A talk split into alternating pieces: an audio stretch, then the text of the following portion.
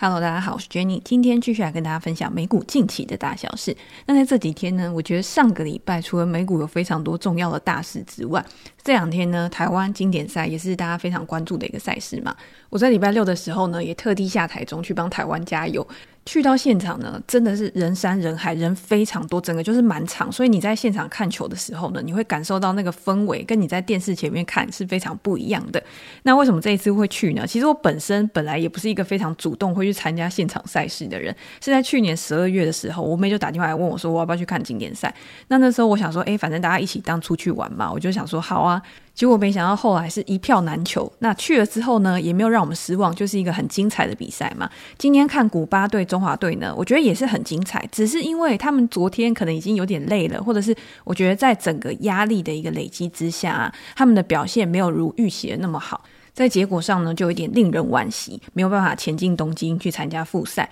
不过，我觉得虽然说结果是很重要的一件事情，没错，因为我们所有的人，不管你今天在做什么事情，你在工作上面啊，运动员，你所有的努力就是为了一个很好的结果嘛。像是经典赛的选手，他在准备了四年之后，他就是为了希望可以晋级复赛。奥运的选手呢，有一些也是在准备了很久之后呢，就是希望在那一天，可能那几分钟表现得最好，然后可以拿到金牌。所以。不能说结果是不重要的，但是这个过程呢，其实也是很重要。你可以在每一场比赛呢，都可以看到球员的用心，或者是他们每一个人在他们的岗位上的时候，都很尽力的去扮演好自己的角色。那当然也会有很多的酸民啊，或者是很多本来就觉得中华队他们可能觉得很烂啊，或什么之类的，就会讲一些酸言酸语。我自己家里面的长辈呢，也会有这样子的一个情况，就是每次坐在电视机前面，然后看电视里面的选手在打比赛的时候，就会一直指正他们说：“哎，哪边做得好啊，哪边做不好啊？你应该要怎么样怎么样。”其实老实说，我们在场边去看别人做的时候都很简单。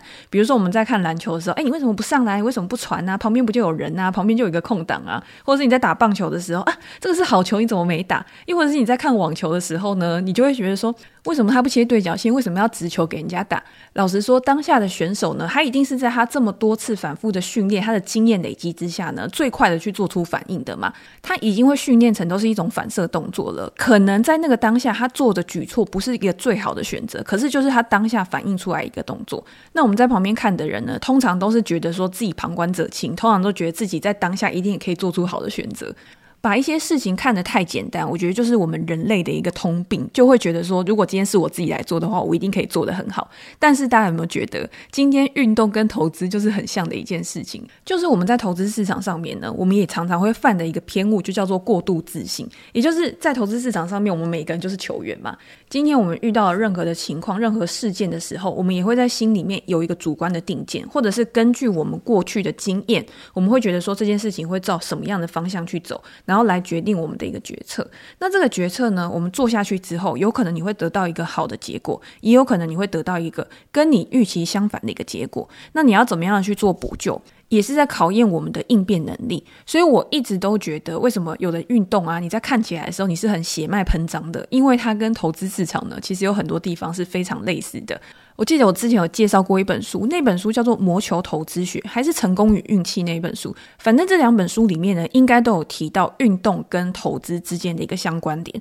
他们都会觉得说，这两件事情、这两个活动都是结合了运气跟能力。那有的时候呢，运气占的成分比较多一点；有的时候能力占的成分比较多一点。但是呢，它一定都是一个结合起来的结果。今天如果我们没有办法去控制运气的话，我们怎么样可以去从外部的一些方式，或者是是从日常的累积去增加我们的能力？当我们持续的去提升我们的能力了之后，获得好运的机会可能也会提升。这就是一种相辅相成之间的一个结果。所以有些人他中乐透，这个可能是纯粹运气造成的；但是有些人他可以长期的在运动比赛上面，或者是他可以长期的在投资市场上面获得好的成绩，他绝对不会只是一个偶然，他可能他有。天赋，但是他这个天赋绝对不足以让他在这个市场上面存活那么久。你要怎么样去增进你的能力，把你的天赋持续的，把你的潜能持续的去开发。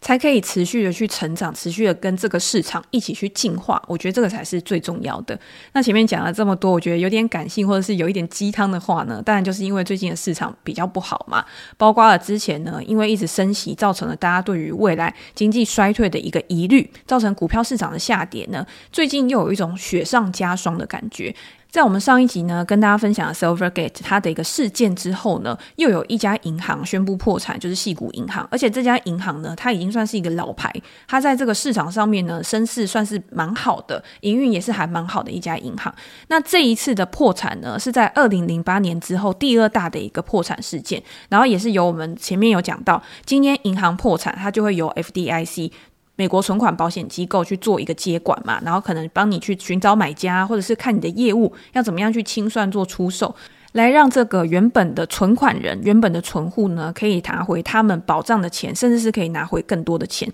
那这个当然是一个过程啦，你需要时间。但是有一些人，或者是有一些公司、有一些机构，他没有办法等那么久，他现在就是非常的需要现金去维持他未来的一个营运。所以有没有可能在衍生成未来的一个？更严重的一个事件，有没有可能会造成更大的一个恐慌，甚至是更大的一个金融危机？这个都是我们还要再去观察的。也因为这个事情的发生呢，所以上个礼拜的一个非农，感觉好像大家已经不是很 care 了。这个非农的数据公布之后呢，可是大家的讨论度好像没有那么高，还是都聚焦在这个金融市场、金融机构的一个危机上面。那我们当然，我觉得这还是都是环环相扣的，因为呢，最主要的罪魁祸首。或许就是联准会本人，所以他要怎么样去收拾这个残局呢？他要怎么样去看这些数据，然后来做出对的决策，甚至是在现在已经有一点那种危机存亡的时候。你要怎么样去安抚这个市场，不要让恐惧，因为恐惧去蔓延，去变成一个连锁效应，其实是很恐怖的。要怎么样让这个市场去恢复平静？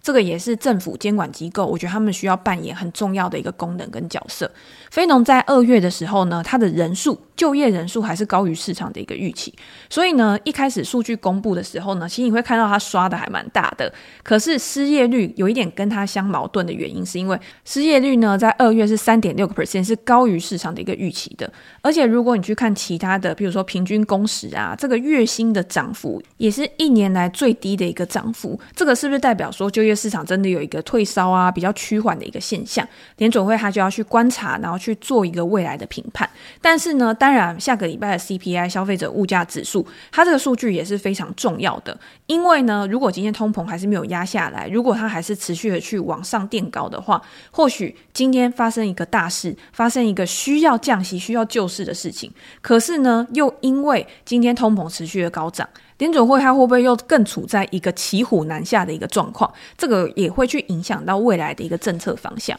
不过债券市场通常都是领先指标嘛，我们之前有跟大家分享过。如果大家有去看这几天的美债殖利率的话，你就可以看到美债殖利率出现非常大幅的一个下跌。美债殖利率呢，在这两天出现了自二零零八年金融危机以来最大的暴跌，所以你就会可以知道为什么现在市场上面这么恐慌啊，会造成债券殖利率的大跌是。因为在这种时间点，大家都希望去找那种无风险、最保险的防御型资产，所以债券、美国公债，大家会觉得说这一定是最保险的。美国总不可能违约，总不可能付不出钱吧？总不可能不给你利息吧？所以资金当然都会往那种最没有风险的地方跑，那当然就会去推升债券价格，去拉低债券的一个值利率。然后在这段时间呢，你看股票市场它就是持续的下跌，因为股票它就属于那种风险性资产嘛，大家在这种不确定性非常高、危危机感觉即将发生，还有可能有未爆弹没有出现的情况之下呢，市场上面的投资人呢，他一定也会比较保守，比较不会把资金、把钱去放在股票市场上面。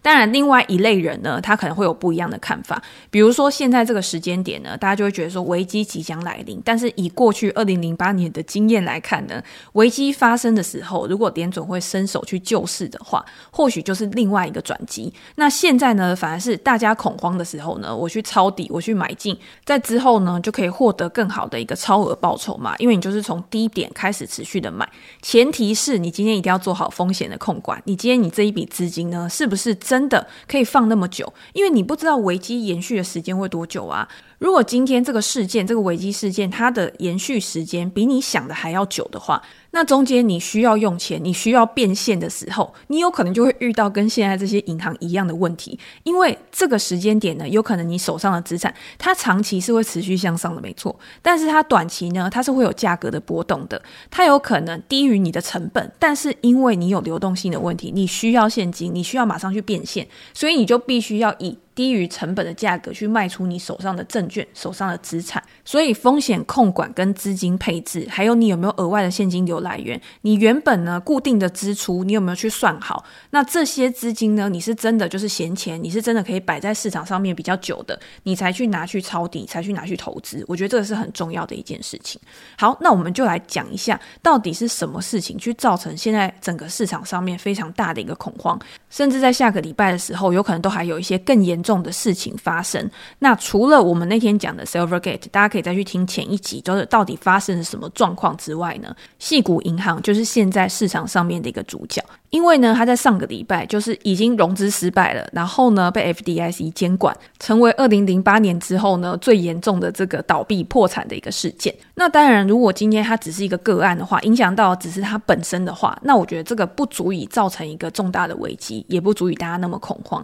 可是呢，就是因为它在未来可能会牵涉到很多其他的公司，不管今天是跟它一样，就是拥有很多的持有到到期资产，然后债券大幅折价的银行呢。还是一些跟他有合作往来的客户，因为这个资金被冻结，因为他锁住了，他没有资金去做营运而倒闭，那对未来的经济也会有更大的一个冲击嘛。那矽谷银行到底是谁？我们要先知道这家公司到底是在做什么的，它跟传统的银行有什么不一样？其实它已经成立非常久了。那当初呢，它的两位创始人呢，他们就是希望呢，可以成为这种新兴的科技新创公司的一个依靠，他们非常重要的一个可以提供资金的金融机构。所以呢，有将近一半的风险投资公司，其实都跟他有业务上，就是金融上面的一个往来。那细股银行呢，它涵盖的业务范围也非常的广泛。除了原本传统银行该做的事情，传统银行该做什么事情，就是提供存款账户啊、信用卡啊这些，你基本我们一般在银行里面你就可以看到的一个业务。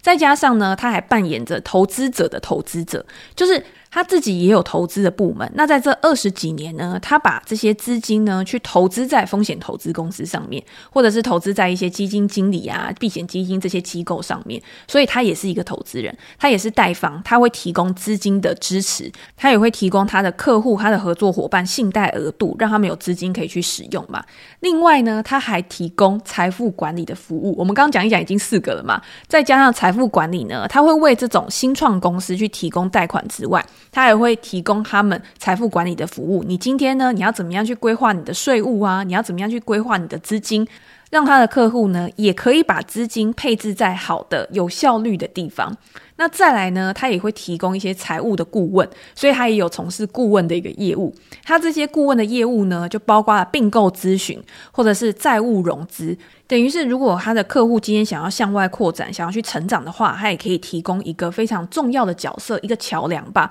帮助他的客户呢，可以更快、更好的去达到他的一个目标。所以他就从事这个顾问的服务。再来呢，他还有从事外汇风险的对冲，所以你就会知道他的业务是非常多元的。而且呢，这样看起来，他感觉就是做一个套装嘛。你今天你客户进来，然后你把钱放在这边，那你未来想要去做什么的时候，我这边呢就很像百货公司，或者是我这边就很像一个生态系统。你可以在里面去挑选，你可以在这里呢，让你的资金就是在你高速成长的同时呢，你还可以透过资本的配置。去创造额外的获利跟现金流，那大家听起来是不是觉得，嗯，这家公司感觉很强啊？就是如果今天这么强、这么好的一个公司，怎么会面临到现在这样子的一个局面？那大家也知道，因为我们刚刚有讲吧，他的一个客户呢，主要都是像这种新创公司。新创公司呢，在疫情之后，也就是二零二零年之后，二零二一年蓬勃发展，二零二二年呢，很多公司都开始慢慢的挂掉。可是呢，在之前，这种新创公司成长股是非常的火热的。今天不管是机构的投资人，或者是一般的散户投资人，好了，都是非常的趋之若鹜，想要去投资在这种非常具有前景的科技公司上面。以数据来看呢，美国的新创公司在二零二一年的时候就筹集了三千三百亿美元。这个数字呢，大家听起来会不会没有什么感觉？但是它是前一年的两倍，所以你就知道了，一年就可以成长一倍。它募集到的资金可以一年就有这么多，那一进就代表说，所有的人都非常勇于把这个资金、把钱投入在这个产业上面，而且受惠于创新科技热潮的崛起啊，矽谷银行也在这一段时间吸收了非常多。的存款。从二零二零年到二零二二年初，细谷银行的存款呢，从七百四十亿美元一直成长到一千九百八十亿美元，所以它是一个非常大幅度的跃升。那在存款累积这么多之后呢，它一定也要想办法去把它的存款做配置啊。我们再来讲好了，二零二一年的初的数据，细谷银行的存款呢，它也是从前一年的六百四十亿美元攀升到一千两百四十亿美元，它的成长是一年成长一倍哦。但是同期间呢，它的一个同产业的竞争对手，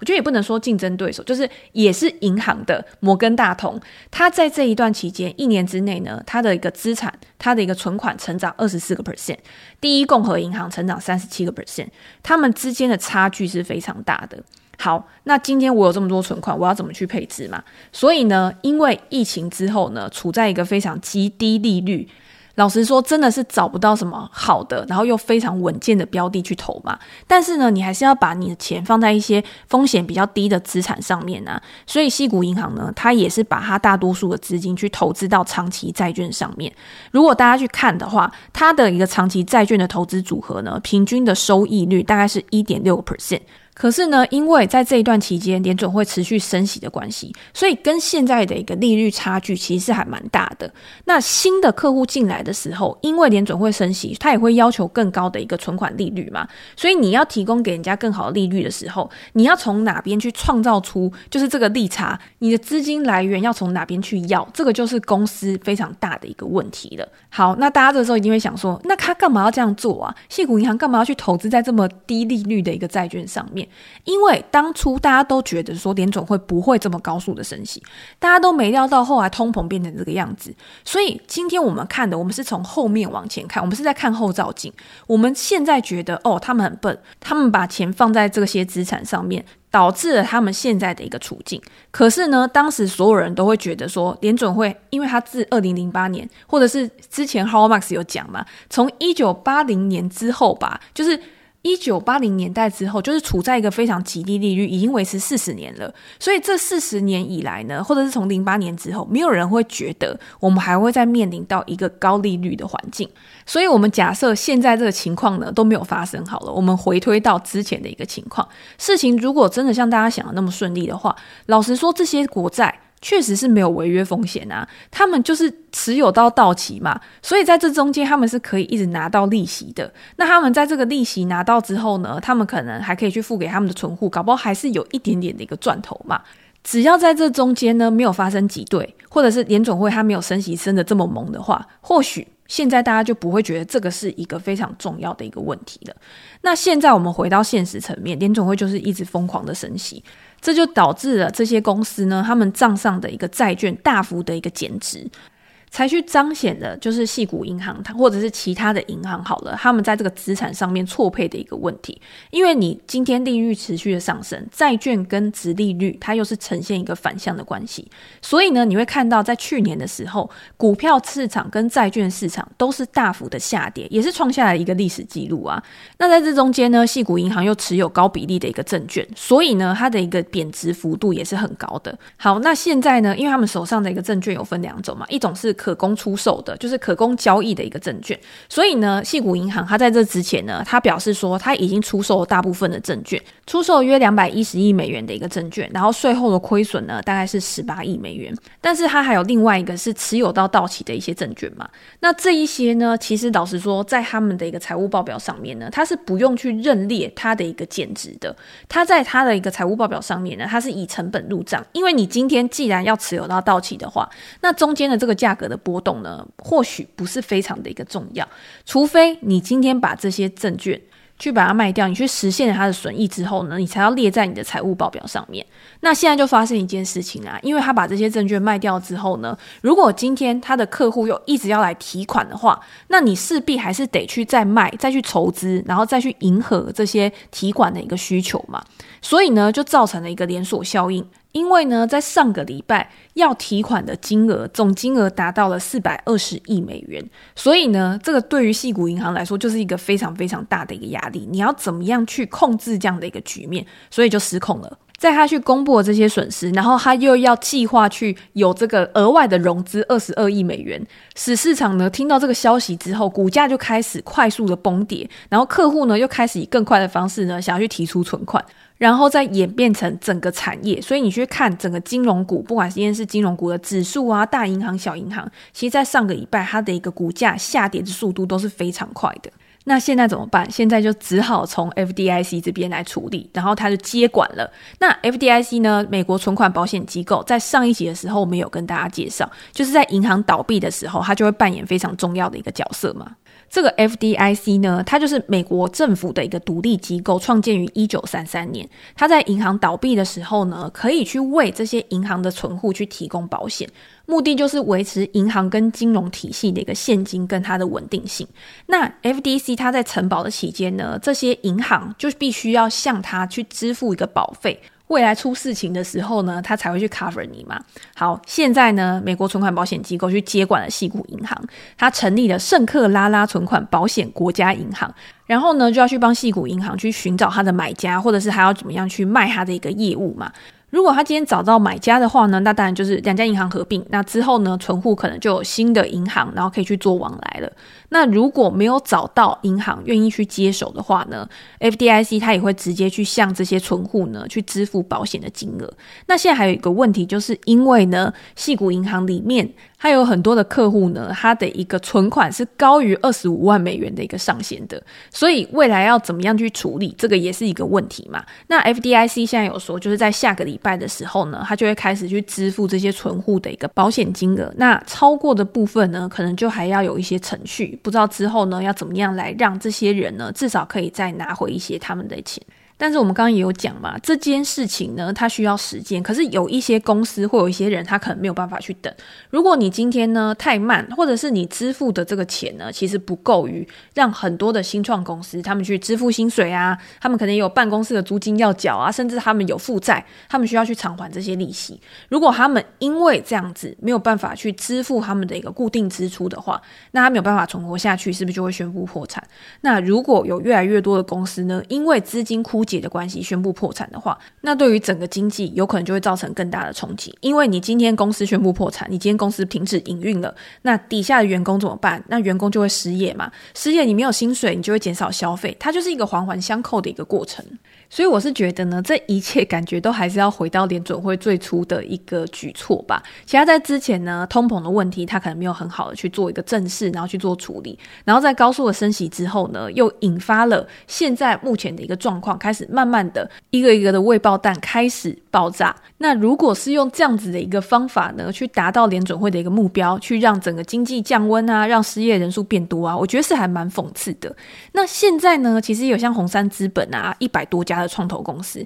开始联署去，希望政府监管机构可以为矽谷银行，或者是为了整个风险投资新创圈，他们呢去提供支持，在监管介入之下呢，去缓和市场目前的一个情绪，不要让恐惧延续下去，不要发生挤兑啊、倒闭这些事情。当失火的时候，每一个人都怕自己跑不出去，大家都想要保命，所以马上都冲出去，马上就是什么都不要了，反正我现在呢就是先以自保为主。但是呢，在这个时间点，或许会提供很多的机会，像是我。有看到一些公司，譬如说像橡树啊，他也会开始去想说，诶，有没有好的标的，或者是有没有好的资产，可以在这个时间点去做收购。只是这些机会感觉都不是属于小散户的啦。我觉得呢，在这一段时间呢，看了这么多相关的报道跟事件的一些分析之后呢，你会发觉我们这种一般的小散户啊，就是在市场上面比较没有话语权，因为你会看到很多的名人啊跳出来，有一些人呢是抱持着一个诶想要救市的一个态度，有些人呢感觉就是在那边喊火。多大的？